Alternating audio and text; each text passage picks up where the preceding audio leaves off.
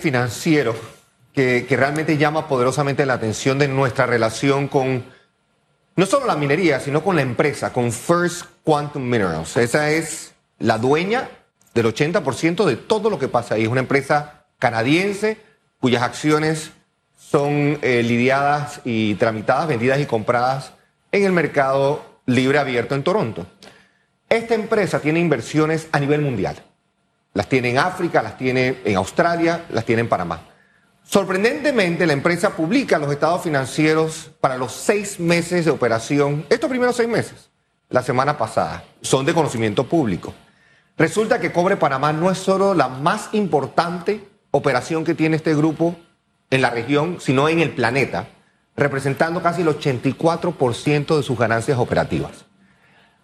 A primera vista, simplemente uno tiene que decir, ¿quién necesita más de quién? ¿Ellos necesitan más de nosotros o nosotros necesitamos de ellos? Porque el discurso que se viene escuchando las últimas semanas es de que esto es muy beneficioso para la caja de seguro social, de que esto es increíblemente necesario para la creación de trabajo en Panamá, que el 5% del Producto Interno Bruto depende de la mina. Fantástico. Si todo eso es cierto y se llega a una conclusión de que puede ser tanto mejor porque ellos nos necesitan más a nosotros que nosotros a ellos, entonces quizás es un buen momento para replantear, evaluar y quizás volver a la mesa de negociaciones.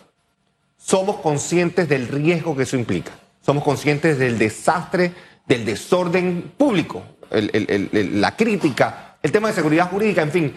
Estas son unas conversaciones de nuevo que son muy, muy delicadas. El beneficio en Producto Interno Bruto está medido, está, está más que confirmado. El beneficio para el área Donoso, para del norte de Coclé, la gente que vive ahí, la hemos visto, la hemos sentido, estuvieron en la Asamblea de Diputados también, porque, de nuevo, no es un tema tan blanco y negro. Ahora bien, visión país. ¿Queremos ser un país reconocido por nuestra extracción o producción minera? Ya esa es una pregunta mucho más elaborada en el tiempo, que merece mucho más análisis y merece entonces también justificar cómo se reemplaza ese 5% de Producto Interno Bruto. 4 mil, 5 mil millones de dólares al año. Hay avenidas para hacerlo, pero tienen que pasar por sostenibilidad. Tienen que pagar. Hoy mismo estamos hablando en ECO esta noche de agua. Agua es un tema neurálgico de las conversaciones, por ejemplo, en la minera, tanto por lo que ha salido a la palestra pública recientemente, como por el uso en el canal de Panamá, como, como está el cambio climático afectando nuestras exigencias. Entonces, yo sí creo que la conversación va a ser rica. Ojalá, creo que el llamado de atención de Hugo Enrique Famanía fue muy sensato más temprano hoy y aprovechemos para hacerlo nuevamente.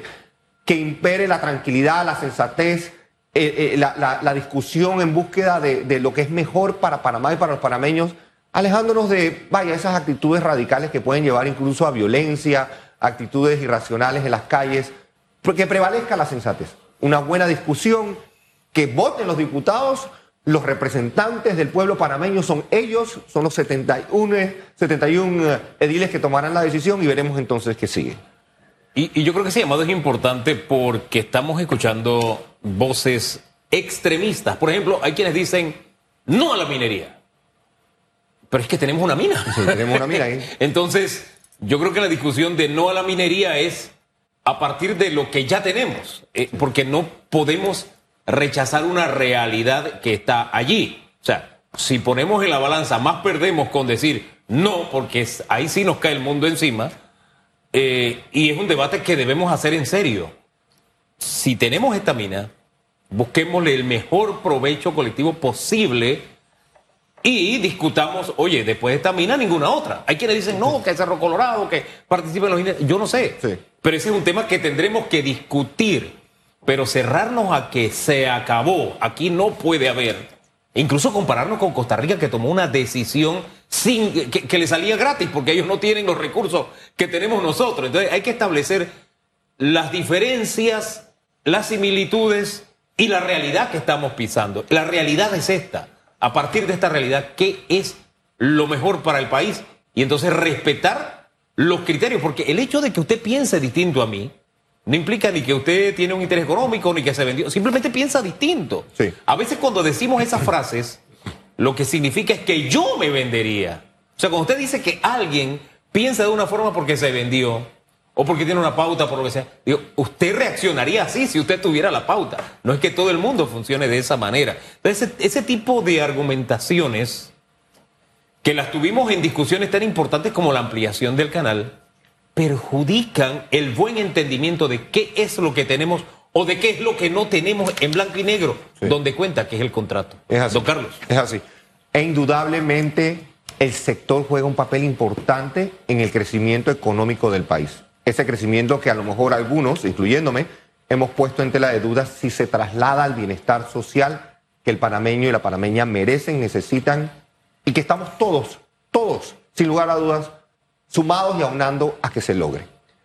Si ese crecimiento económico, de nuevo, no es lograble, los 80 mil millones de dólares que, la economía panameña vibrante, pujante, debe lograr, entonces tiene que haber otras avenidas para poder entonces generar el bienestar, el welferismo ese que aspiramos y que se necesita. Se van a dar conversaciones muy delicadas en las próximas horas, días, y ojalá no pase de la semana, según escuchamos al, al- eh, diputado Ábrego decir. Tiene una meta, un cronograma, una planificación, y parece que esto va a estar entre 7, 10 días máximo, y habremos entonces culminado.